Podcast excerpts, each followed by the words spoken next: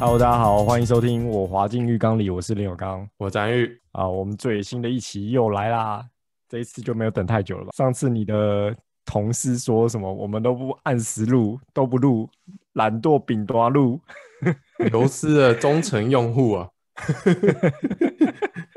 在他没跟我讲之前，我根本就不知道他是忠诚用户。干就是不能这样啊！我就是说，我们每次看那个后台的时候，都少说有个几十个人在听，我们也是要为几十个人负责，你知道吗？对啊，哎、欸，听听众还是观众真的很严苛哎，就是慢了个一个礼拜就会流失。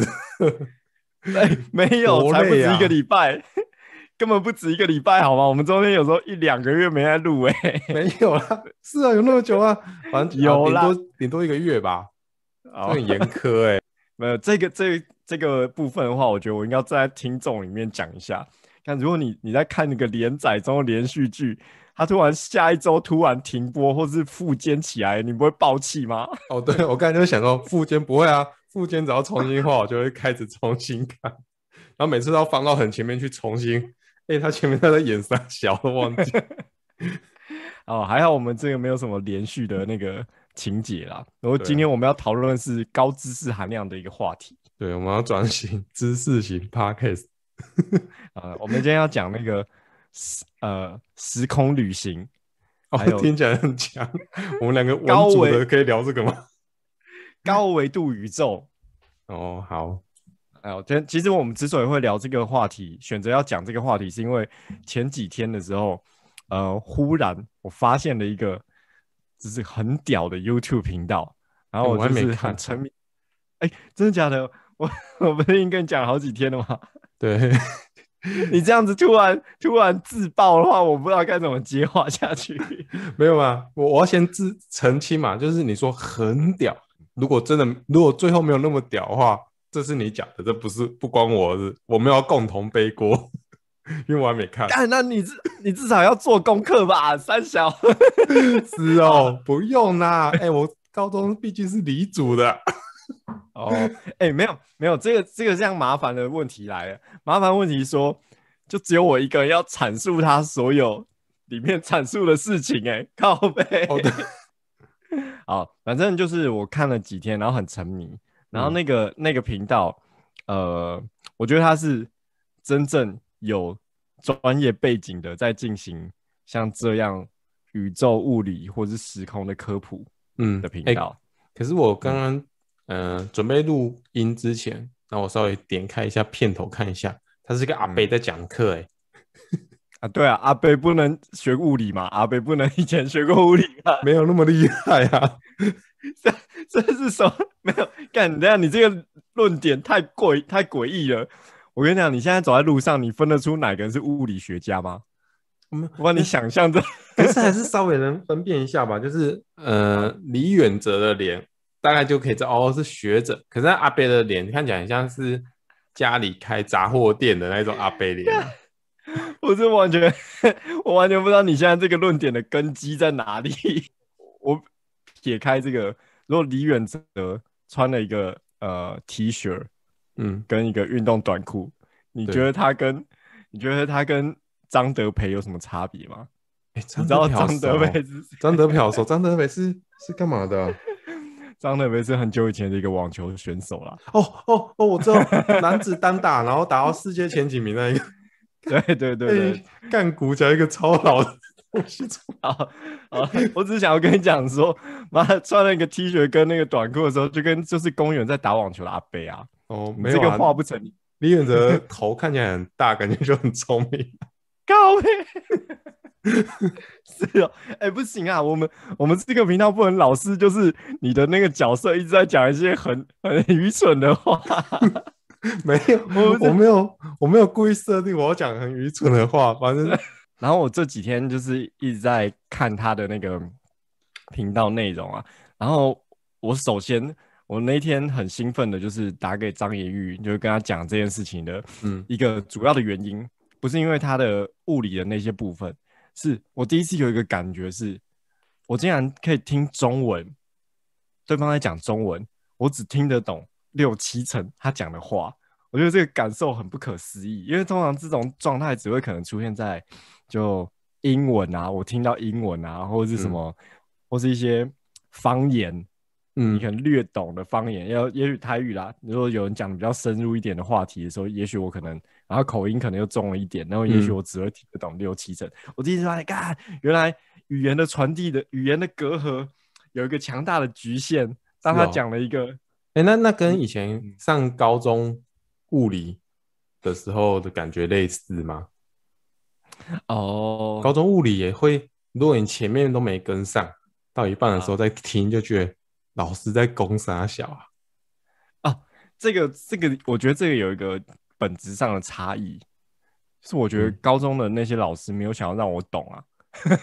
哦，他假设全班的人都懂了，对对对，他就是已经反正跟着课本进度，他没有没有觉得说哦，我现在就是想要告诉一个他。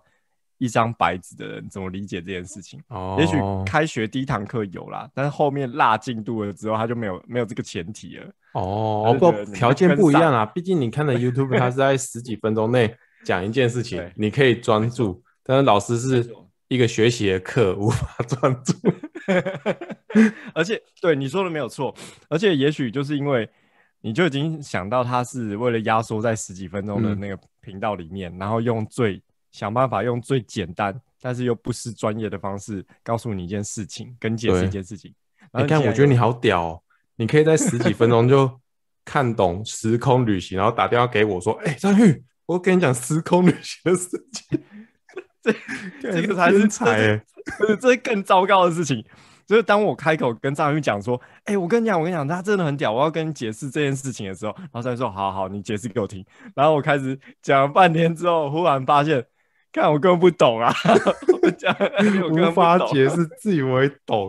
对对，哎、欸，其实你多少会不会也有这种情形过？就是当你好像被什么东西震折到，嗯，然后你恍然有个大悟，嗯，可是你自己心底觉得你茅塞顿开，然后什么都理解通透宇宙的奥秘的时候，然后别人说：“哎、欸，真的吗？那你解释给我听。”然后才发现，干、哦，我我根本不懂，我根本讲不出来。欸其实还还蛮常有这种状况啊，不是有时候就是要学某样东西，那你就看也会看 YouTube 影片，然后看一看啊食谱好了，就像啊我要煮菜，我看看哎我会煮了，然后实际动手的时候做了一半，哎干接下来要干嘛？不知道这样子啊。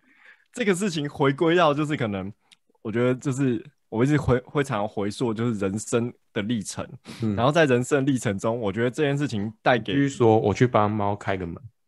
告白，钟离不是啊，他一直抓门会有会有。好，你赶快开啊！你赶快开，你赶快开。就是在人生的历程之中，就是这种现象带给人类最大的困扰跟阻碍，这件事情就叫做看解答。嗯，就我们以前在念数学的时候，有时候真的觉得啊，看好像就差一点点，然后有点想不通，或是数学作业想要赶快做一做。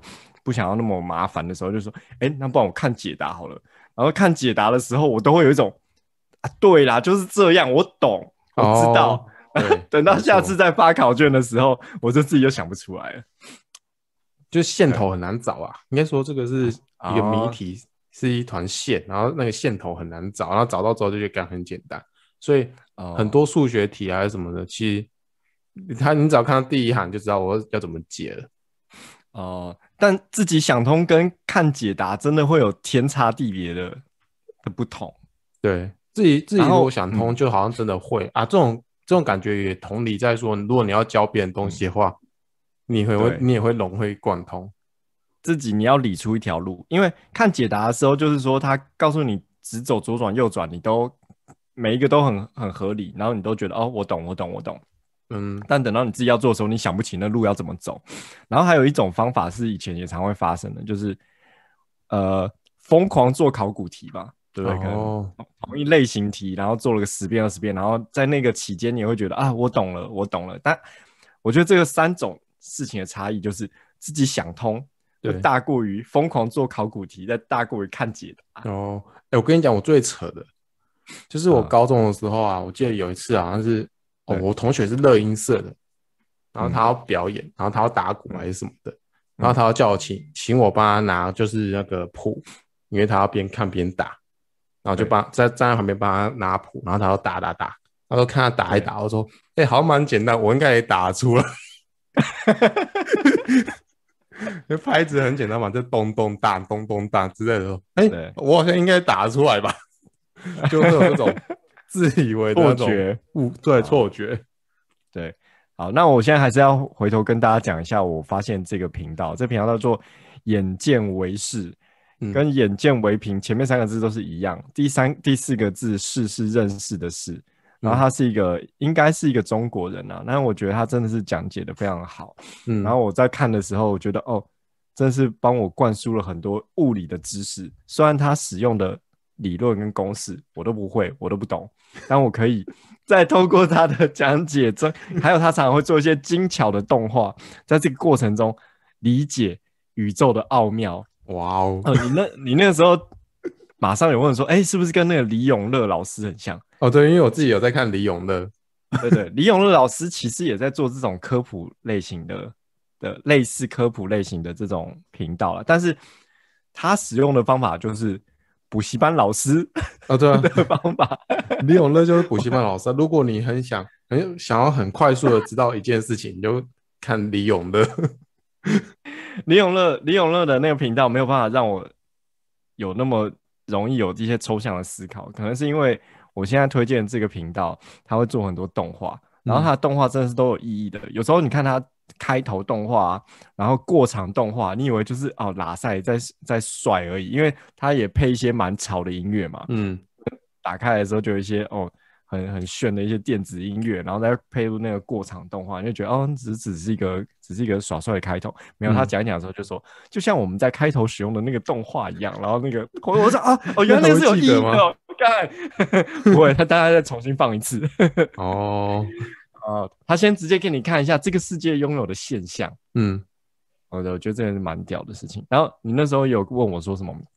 啊，是不是？跟老高一样，然后我就在想说，干，我这应该这一集也来吐槽一下老高。虽然我是老高在三十万订阅数以内时候就开始密 观看的疯狂粉丝，是倚倚老卖老的那个，没错没错没错，看得久才有资格骂的深啊。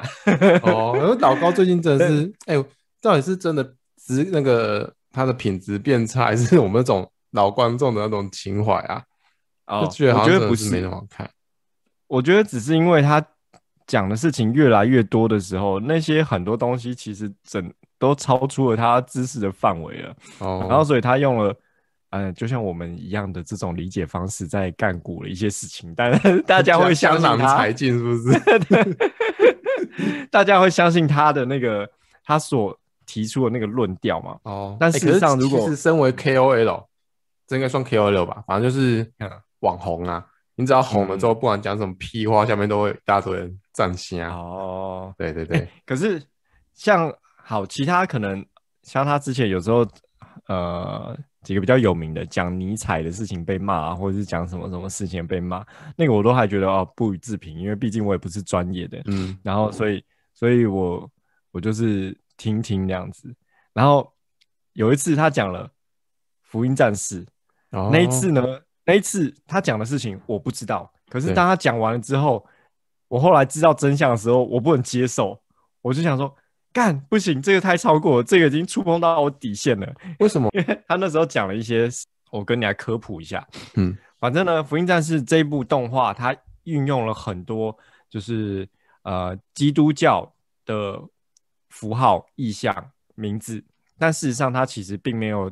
刻意要跟这些有所连接，它可能只是就是，嗯、我觉得就是一种类似二创的概念，嗯、可以可以这样讲啦，说不定这样讲会被骂。但总之呢，对 因为那个角色里面有几个重要角色，他们有名字，呃，主角电真寺，对，信吉，然后呃，电元堂，然后电电元堂是电真司的爸爸，对电尾是电真司的妈妈，对，然后他那时候讲了一个什么？电元堂，电元堂的全名叫做电元堂六分仪，然后六分仪电为什么？然后开始在讲光明会的事情。哦，你说有点穿凿附会了，是不是？对对对对对对对。然后我一开始的时候，我觉得是有可能的哦，因为、嗯、因为毕竟这个动画使用了那么多基督教符号的意象，使用了一些西方西方这种这种意向来套用进去，我觉得也是有可能的哦。对。然后结果后来我跟那个真的是一个动漫动漫专业的朋友在讲到这件事，我讲说哦，他那讲了一些事情，我之前真的不知道，因为虽然我也是 EVO 粉，嗯、对，然后那个那个朋友就说没有啊，他那虎烂的，你知道为什么吗？他说因为因为当初真本异形就是这部动画的导演，嗯，干靠北，我讲错了，不是啊，他是什么演什么的。对，名字错，安野秀明啊，对对，说错，安野安野秀明在设计做这部动画的时候，那个名字就都是他的朋友，而且就就是电电真寺，就真寺是他是另外一个，就是呃，也是动画界的一个人哦，所以动画界的人。只是拿他朋友的名字来当他的名字，对对对，就是这是明摆的事实，对。对，哎不，可是不是有一说，就是其实这种东西都脑补很多啊，就是。福音战士脑补很多，不是有一说是说连作者自己都不不见得知道自己在画什么，啊、或者他根本就没有那么多意义。哦、没有，对，这个就是我觉得有时候在讨论创作作品的时候，蛮值得深究的事情。就是呢，呃，我觉得，我觉得情节或者是符号所代表意义是。大家可以去解读的，可是，呃，像老高这个时候发生的错误，就是说、嗯，他直接认定，就是作者使用那些跟他所想要说的故事是连成一块的哦，然后就是因为老高想要说，就是哦，这故事就是这跟光明会是有关的，然后所以他、哦、他把他这个名字这样拆解开来啊，好像在解字一样。在解字的那种感觉一样，然后我觉得那个就是有点越界了。哦啊、可是其实也没错啊，就是，嗯，老高只是啊，如果用宗教的角度来讲，老高只是重创一个、嗯、基于这个这个神这个这个教育之后重创一个门派。哦，我觉得他后来有一个现象啊，就是他会拉很多东西来说一个他已经认定的一套想法。嗯。然后那套想法对他而言是贯通的，其实他讲的事情都常常是贯通的，贯、哦、通他一个自己的想法。但但拉到别人专业的时候，别人就会站起来啊。哦，好，OK，那我们来进入今天的主题，啊，说时时间旅行这件事情。对啊，最近因为看了那个有一部刚完结的韩剧。然后，所以对这件事情也有点兴趣，就是那叫薛西弗斯的神话，是一个韩剧，哦、我我听过这部，嗯，啊，你也没看对不对？没有看，我不看韩剧。YouTube YouTube 的影片你也没看对不对？没有，你这一集来干嘛？你这一集来干嘛的、啊？我还自己是拉赛啊，用我现有的那个姿势给你拉赛。OK，好，因为那个韩剧其实基本上它 bug 很多。但是因为穿越穿越剧啊，或者是时空的剧剧情啊，就像我们上上一期有讲到了，就是说什么哦，回到远古时代什么的，嗯、它其实会存在很多 bug，然后那些 bug 呢，就是有各种方式的解法。嗯、那有些有些的作品当然比较拙劣，他直接忽视这个 bug，直接是用一个强制的状态把这个 bug 解除。我觉得《学习佛说神话》就是一个这么烂的一部戏。嗯 它中间的 bug 超多，然后到最后的时候，哦，哎、欸，要爆雷了吗？干，好吧，反正 反正呢，就是啊，它、呃、的结局我觉得是硬硬使用了一个完美的结局呗，就是符合符合观众期望的，嗯。嗯，不希望是一个悲剧收场。哦，但是在在。最后，最后那一小段的结尾的前面都还说得通，嗯，但说得通的那个断点呢，可能就是一个悲剧的结束，嗯，然后最后不知道为什么呢，他就硬要凑了一个他毫不解释的，呃，喜剧结局，喜剧的结局是哦，出老板硬要加的啊，会不会是出钱的 老板硬要，电视台老板硬要加的？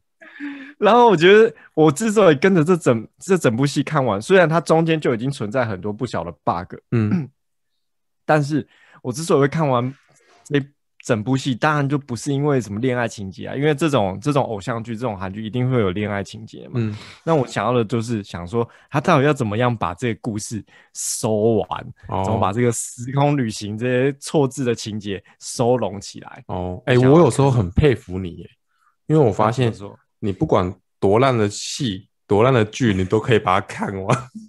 没有没有没有，这个我觉得是要讲刺陵真的是不行，刺陵挑战真的哦很难呢、欸，这个真的很难。那富居山、啊、富春山居图可以吗？富居山是我好像看个开头而已。我知道我们下一期有来做一个，就是一个大挑战，跟观众也一起来，跟听众们、听众也一起做一个大挑战。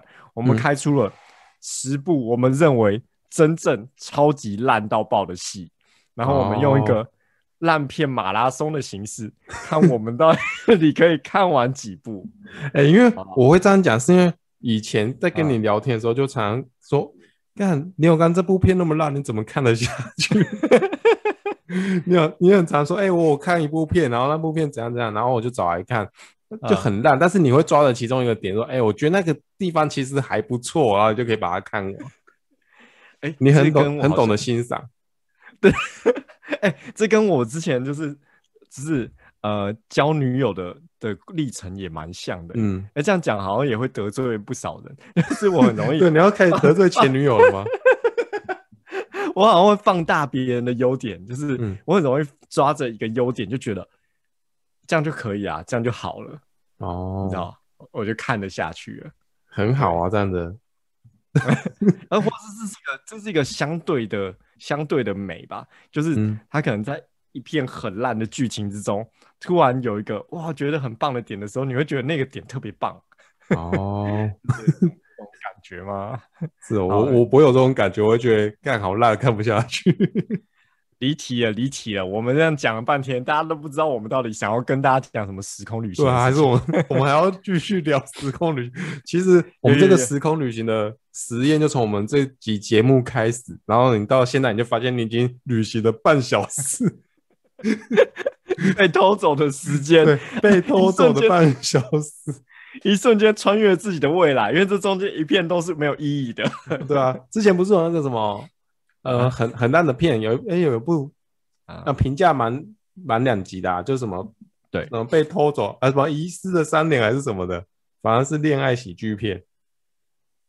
然后别人就看完之后说，哎、欸，我从戏院走出来之后，觉得我被遗失了三小时。被偷了三小时哦，烂烂片不都是这样吗？对啊，呃，有另外一个好的情况啊，因为好的情况就是那个东西实在太好看，或是它游戏太好玩了，精神时光屋进、哦、去狂打几个小时、几天几夜出不来这样子，主 要是战略型的游戏就很容易这样子。好，没有，我其实今天是想要讲两个点啊，因为那两个点都是在 那个 YouTube 频道里面。有在讲解的，然后那两个点都让我觉得、嗯、哇很酷。它第一，它有第一个点是，呃，硬核的现有的，对对对，以现有的理论架构，我们到底能不能做出做时光机，或者我们能不能进行时空旅行？嗯，然后呢，他呃，他的结论，他结论就是我们可以到得了别人的过去，或是别人的未来，但是我们到不了自己的过去，或是自己的未来。因为时间跟空间它是一体的，嗯、时空时空要把它想成是一整个概念，所以呢，这件事情就好像它是一个相对的位置，嗯，我自己永远是那个那个基准点，那个起点，所以我不可能回到我的过去或是我的未来，可是我可以靠近你一点，或是我可以远离你一点。如果你把它套成三维的概念的话，就是这样。哎、欸，你今天讲的我比较听得懂、欸，哎。有没有？我我还是有做功课。哎、欸、靠！那一天我跟你讲，我还是有在做功课，好不好？你一点都不用功。你那天跟我讲，不知道是我分心还是怎样的，我真的完全前面真的都听不懂在干嘛。可是你刚刚这样讲，我有听懂了，但是我不确定听众听不听得懂，因为我是听第二次。OK OK，没有，因为那一天是我当当天被醍醐灌顶，就想要跟你讲。然后我这这几天是有好好在思考这个问题。哦？我还是有。Level up，这样这样，对这种感觉。我我用我理解的方式说一下，利用刚刚讲的东西，干这样讲会不会我讲错？无法回到，你为什么要再解释一次？哎、欸，好，不要解释，好好。如果想知道的话，倒回那个三分钟前重听。没有，没有。如果大家想知道，我真的很建议大家去看那一部片子。嗯，说不定大家看完之后觉得哦，我在胡扯。或者是什么，但也没关系。我觉得这就是一个很有趣的地方。毕竟，因为我们就是我们就是文组的，我们只能用一些文组的概念，然后对，然后再跟再跟大家解释这件事情。然后我可以跟大家讲，我是李主的，不不不，我是理组。对对对对对，章鱼其实是李主的哦，对，我是李主的，不要这样子把我一起拖下水。我再跟大家讲一下他那一部影片的那个名字好了，大家好比较去容易去找到。反正频道名就是眼见为实，然后那一部片叫做呃，哎，干找不到。好，用爱因斯坦的相对论告诉你如何穿越时空。哦，哟，哎，好好农，好那个内容农场的那种标题。哎，他的他的画面，他的那个封面照也超内容农场的。哎，这样子好像看不太清楚，我们的那个帧数太低了，看起来像每每日没什么每日头条，字节跳动的那个旗下公司的账那个网网站。好，所以我觉得他那个那个影片就是让我虽然原本你就可以知道说什么哦，时空时空时空时间是第一第四个维度，可是我之前很难。用某一种抽象式的自我说服，说时空是另一个维度，或者是时间是另外一个维度这件事情。嗯，但是当我当我在被解释了时空旅行这个可能性的时候，我反而回过头来，好像可以理解，就是它是另外一个维度的这种感觉，它是另外一个跟空间是呃跟我们现在的三维是一个相对的状态的感感觉。所以这跟我们原本理解说我们的哦，我我们我们现在人类所在的空间是三维啊。我我现在稍微跟各个听众稍微说一下嘛，我们都说我们现在是那个空间是三维，就是有长宽高。那我们都一直觉得说，其实是四第四维，就是所谓的时间。嗯哼，那其其实你你要讲的东西跟这个其实还是一样的。你你你醍醐灌顶的东西是我们无法回到自己的过去跟未来，只能去到别人的过去跟未来这件事情吧？对，嗯，啊，就是就是那样子的说法，我好像可以比较认同啦。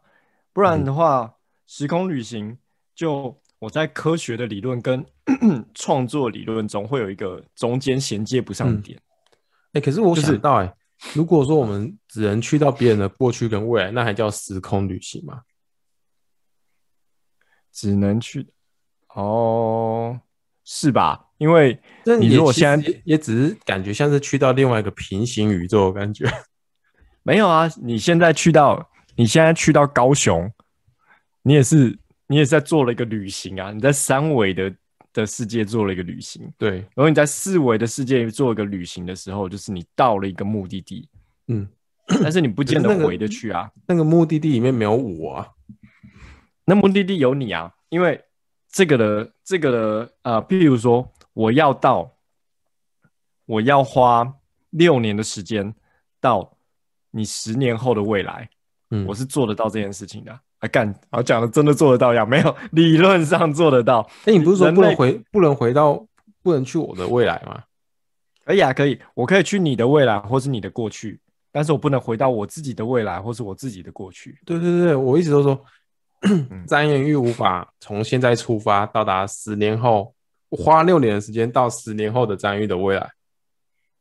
没有，我我说我可以到你的未来。对啊，我知道你可以到我未来，可是如果你你到我的未来，但是那个未来没有你自己的话，那这样还算时空旅行吗？那个未来代表你到了我的过去。嗯，对，对我而言，没错，对我而言，你到了我的有一个对人，所以所以他的他的意思都是，我们就是一个互相相对的状态。嗯，我到了，我到了十年，我花了六年的时间，到了十你十年后的未来。我是不是到了你的未来？就是，呃，我就超越了四年的时间嘛，看到了四年后的你。对。可是你是不是看到四年前的我？好，对你来说，你花了四年的时间，那你花了十年的时间，看到了，呃，四小了小了你四岁的时候的我，这是一个相对的。我们我们现在好像在争辩一件事情，但是其实是我们都还没讲说这个理论 到底是怎么来，就在那边针对说十年后、六年后的事情。哦，没有这个事情，我就很推荐大家去看那影片，是因为因为这个之前之所以卡关，是因为我们都站在一个地球视角，然后有一以一个绝对观念来看待这件事情，就是认为时间是绝对的嘛，嗯、时间只有一套标准，每个刻度都是一样长。它只有前进跟后退这两个方向。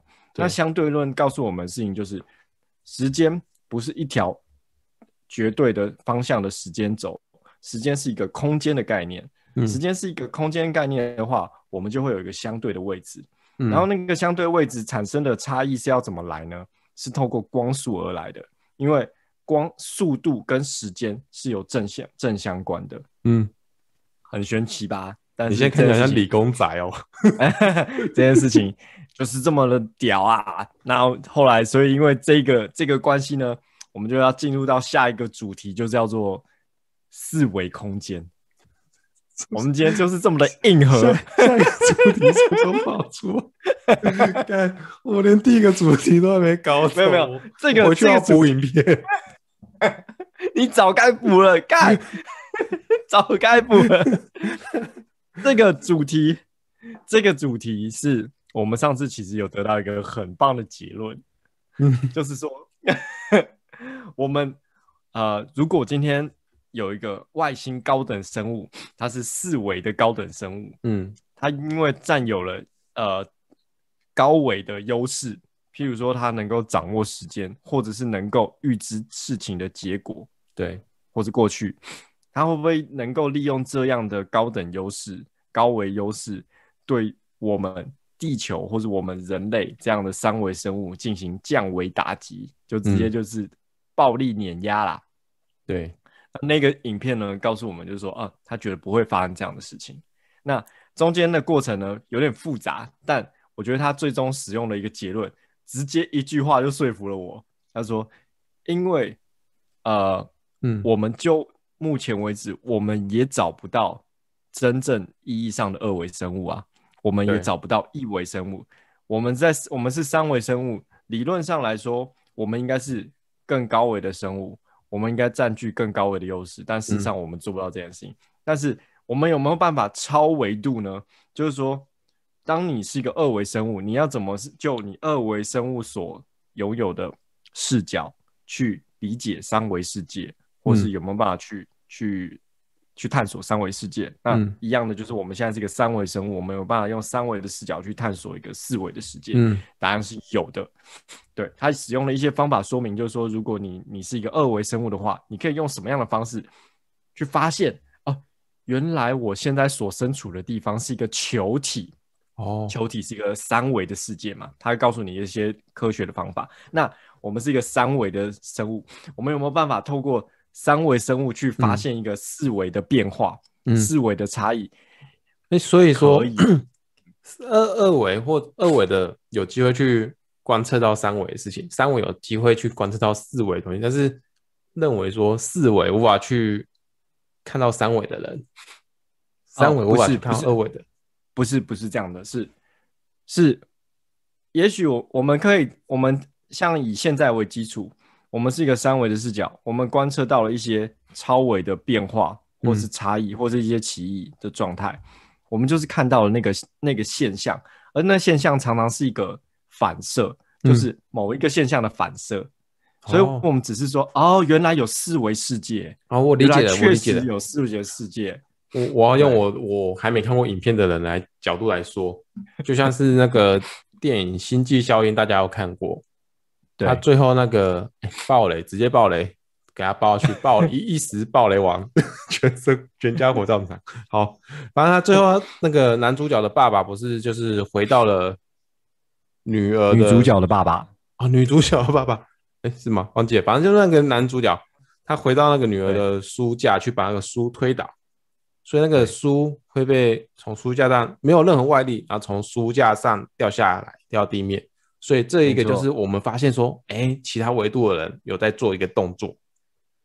哦，他他当然有夸张一点，可是其实他有某一个理论基础，然后他把那个某一个理论基础建立了一个影像化，嗯、就是让大家比较能够理解。他那个理论基础呢，其实跟四维我们对四维模型是有一点关系的。那个是就叫做一个呃，它就是模。我们我们在那个使用理论的时候，因为三维的空间 x y z 三轴很好理解嘛，嗯、很好直观的想象。以我们现在的生生理受限，我们很容易想象这件事情。但加入了时间的时候，我们没办法想象这件事情，所以我们会把四维的这个空间，嗯，压缩成为一个像薄膜状的东西，代表了它涵盖了涵盖了四维的空间。嗯，所以你看他在那个那个黑洞里面，不是都一条一条很细的线吗？嗯，那一条一条很细的线纵横交错，那一条条线其实就是一张膜。嗯，然后不是在在用弹射的方式去去震动跟改变那个当女儿当下的那些环境的一些力跟气跟场场域嘛，嗯、就震动把书掉下来。当然这个这一部分有点就是呃更超现实的想象啦。嗯、但是它之所以在波动那个一条一条像膜像线的东西的时候，嗯、就是他在想要用自己的力量去改变那个。时空的某一种引力，嗯，有没有听不懂了吧？我们这个节目录到这边搞啥、啊？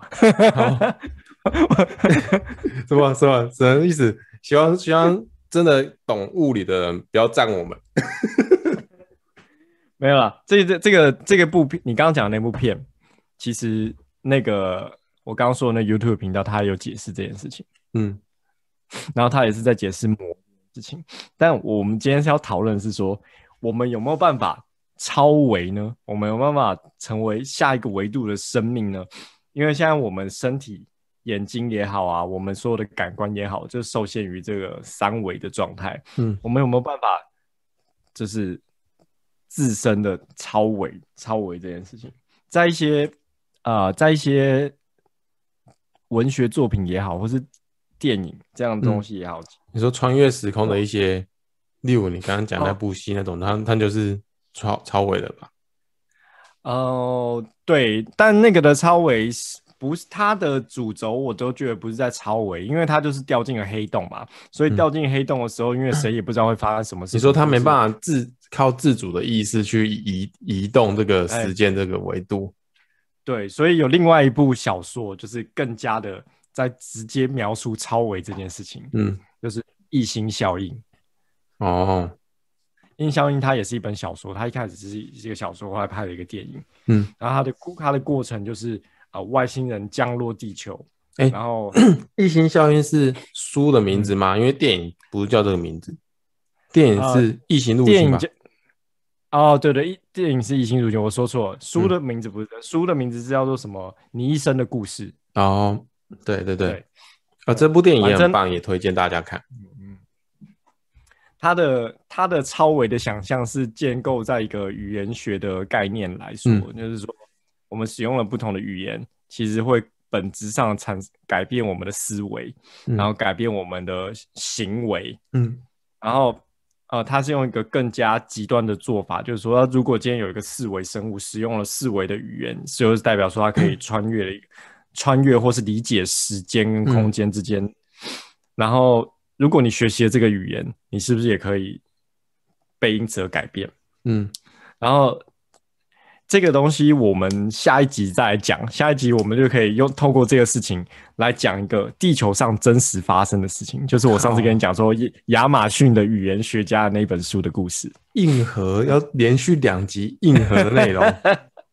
好，但但是呢，这部呃，我刚推荐的 YouTube 的视频里面，它直接透过了视频啊，看看看影片影片，我直接透过了这个呃一些小小的举例，就告诉我们，我们人类就已经在做超维的事情了。他讲说，譬如说，哦，我跟张元玉，我们认识了哦十几年的朋友了。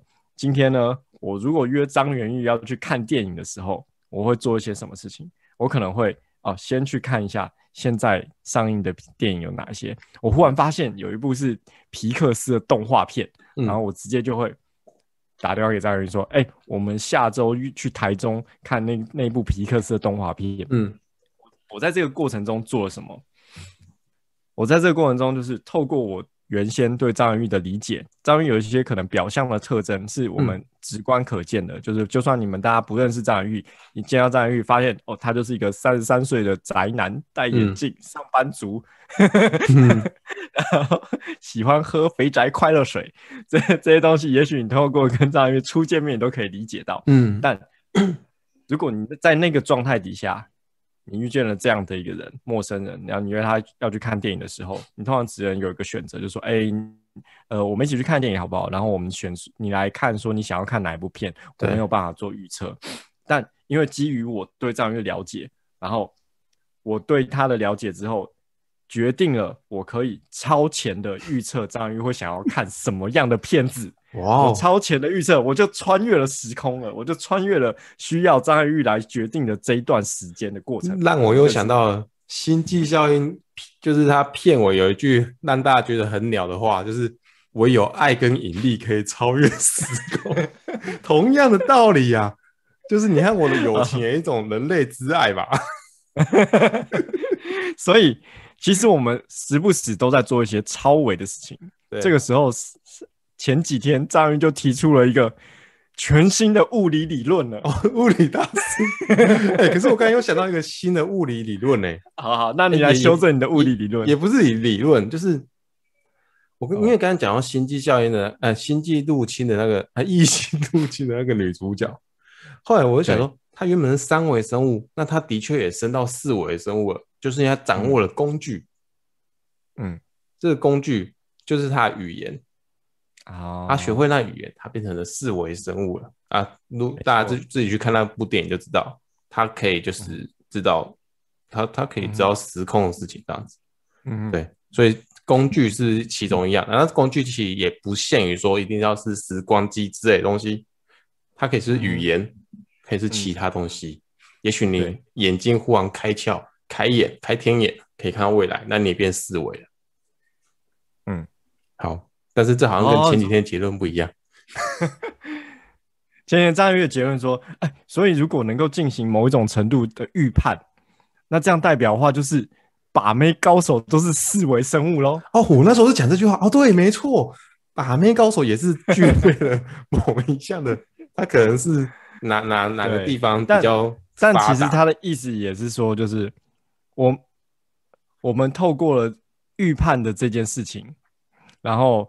做了某一种预测，然后做了某一种呃超越超越时间的束缚的一个做法的时候，就是在做超维的事情了。嗯嗯，这是一个很特别的概念啊。好这件事情把它应用在一些文组的概念上面，就可以写一小说来骗骗钱啦。对，好，希望大家都可以变变成升升一个维度，变成超维的人。啊！持续订阅，持续关注，我们不会放弃的，我 们还是会持续更新我们的节目的。每次的最后做个预告，，OK，好，今天到这里啊，拜拜，拜拜。